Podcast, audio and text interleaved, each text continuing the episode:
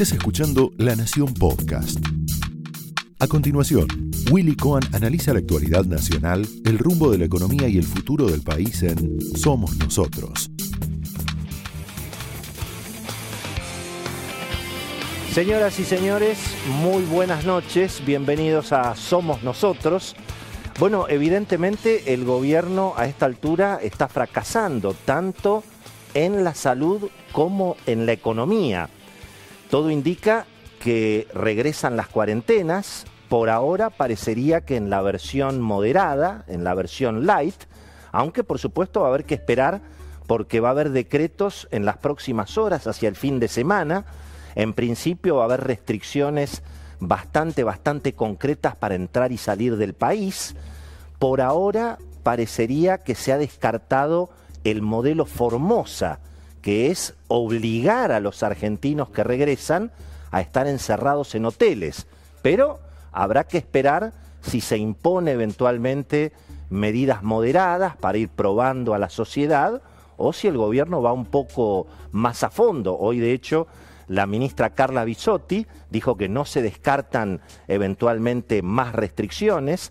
Se sabe que se está reclamando, sobre todo desde los, sectores sanitarios de la provincia de Buenos Aires, eh, más restricciones a la circulación, eventualmente cortar la actividad nocturna, que todo cierre a las 9 de la noche. En fin, hay evidentemente una confirmación de que vamos otra vez a un año con restricciones, donde obviamente la economía va a estar, va a estar afectada y donde podemos llegar a tener otra vez los problemas fronterizos entre provincias, dificultades para ingresar o salir de determinadas ciudades.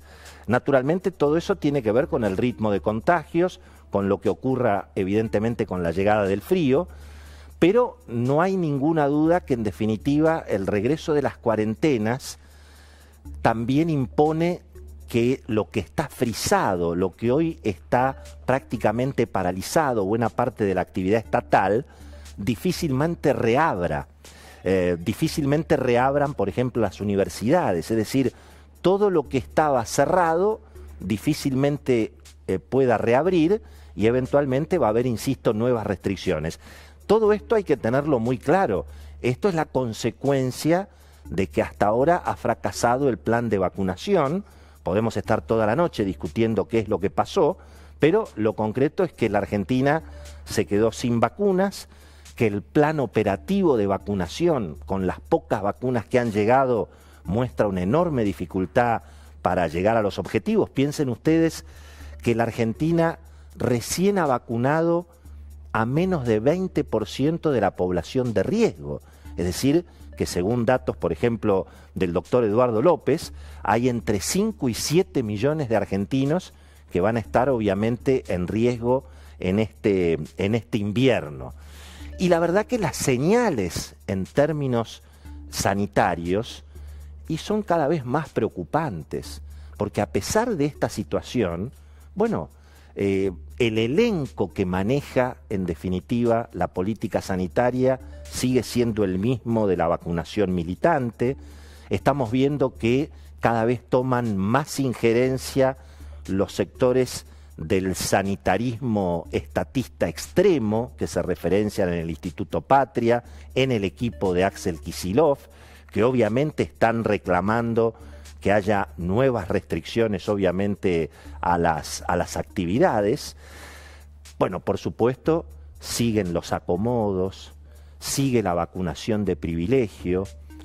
El caso Ferraresi, bueno, prácticamente es incomentable, ¿no? En términos del escándalo político, el escándalo personal. Em, naturalmente el que tiene que dar explicaciones es el ministro Ferraresi y las autoridades de Avellaneda, no la jovencita que, que se vacunó. No, no interesa lo que pueda decir esta joven militante de 18 años. Es obviamente las explicaciones tienen que aparecer mm, de, de los responsables, de quienes fueron lógicamente quienes le, ordenaron vacunarse. Y allí evidentemente estamos viendo un problema muy, muy, muy severo. La oposición sigue tibia, no estamos viendo gobernadores de la oposición reclamándole al gobierno que levante el cepo a las vacunas, tratando de conectarse con los laboratorios, yendo a comprar vacunas. Imagínense, por ejemplo, si el presidente Macri, con todos los contactos internacionales, si hoy el presidente Macri dijera, salgo a buscar vacunas para los argentinos, lo que significaría eso en términos políticos, pero eh, no, no habla mucho ni siquiera la patria sanitaria, eh, los sectores médicos no, no dicen una palabra de este, de este muy mal manejo del gobierno con las vacunas, donde ni siquiera se respeta el federalismo, no se respetan las, las autonomías provinciales, no se respetan las autonomías municipales, pero nadie dice nada. Es más cómodo echarle la culpa al gobierno y bueno, y si no hay vacunas es culpa del gobierno. Em, fíjense que el único ruido grande en el sector de la salud lo terminó generando el sindicato. Uno de los gremios más aliados del presidente Alberto Fernández, el gremio de sanidad, acaba de plantear que empiezan los paros. Y los paros empiezan porque el sector de la salud privada está totalmente desfinanciado. El Estado, a través del PAMI, no les aumenta los precios a las prestaciones de las clínicas, de los sanatorios, tienen trabado los aumentos en las cuotas de la medicina privada y por lo tanto no se les puede pagar los aumentos salariales a los enfermeros, a los asistentes, y entonces en el, en el peor momento aparentemente de la segunda ola que está viniendo, vamos a tener un conflicto sindical en el sector de la salud, porque el gobierno no puede tomar una decisión respecto de, respecto de este tema. De modo que el gobierno está fracasando con la salud y con la economía, porque al mismo tiempo sin vacunas no hay reactivación, sin vacunas lo más probable es que el déficit fiscal no se pueda reducir y entonces la emisión monetaria va a tener que estar parecida o peor de lo que fue el año pasado, y al mismo tiempo, en términos prácticos, la inflación sigue sin control, el consumo está cayendo, y eso naturalmente está generando mucha preocupación en el oficialismo, particularmente en la jefa del oficialismo, porque Cristina también mira las encuestas y supongo que estará preocupada por su futuro político. Es muy difícil, digamos, ir a una elección con una inflación desatada, con una situación sanitaria eh, tan complicada. Hoy Cristina prácticamente dijo que las pocas vacunas que hay en la Argentina son gracias a ella. ¿Mm? Hoy Cristina, en el acto del Día de la Memoria, junto a Axel Kisilov, sin Alberto Fernández, dijo que bueno, que finalmente gracias a sus contactos con China y con Rusia se pudieron conseguir las vacunas blanqueó finalmente su participación en la decisión de ir a China, de ir a Rusia y de no ir a Estados Unidos. La Argentina no negocia con los laboratorios internacionales. En esta radicalización de, las últimas horas, el presidente Alberto Fernández ha llegado a decir que el problema es que hay gente que quiere ir a comprar las vacunas a las farmacias, como toda la vida.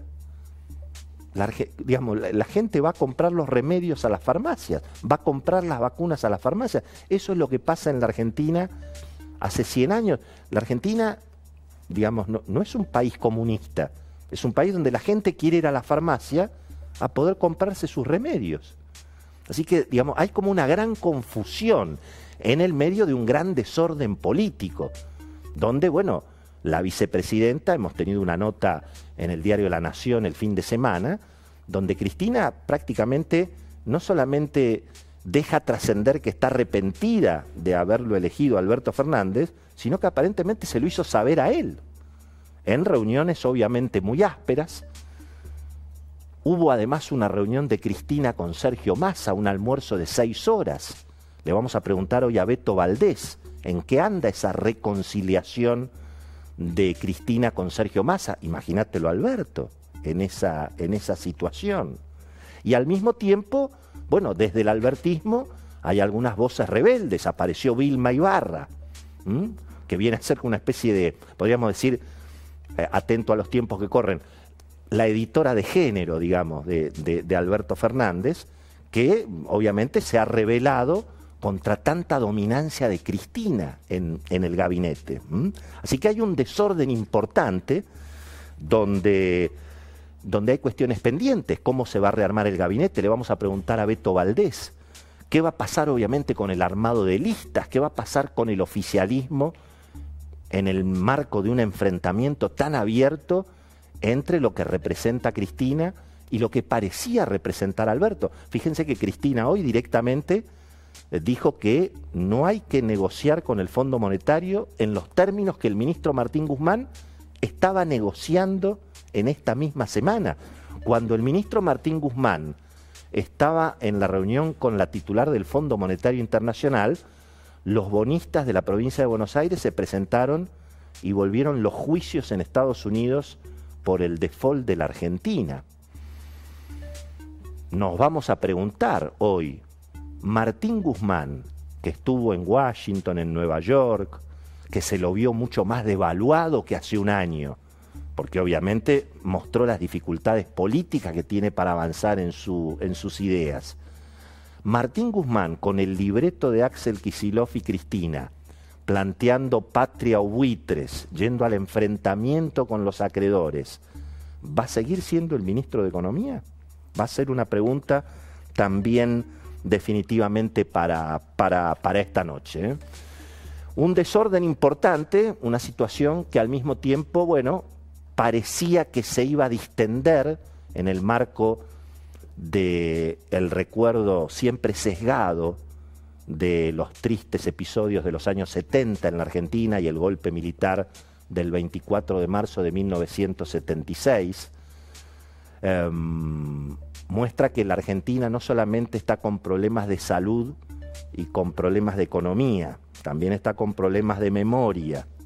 Y esa grieta parece más abierta que nunca. En eso fracasamos los argentinos. Cuando volvió la democracia, volvió con la idea del nunca más.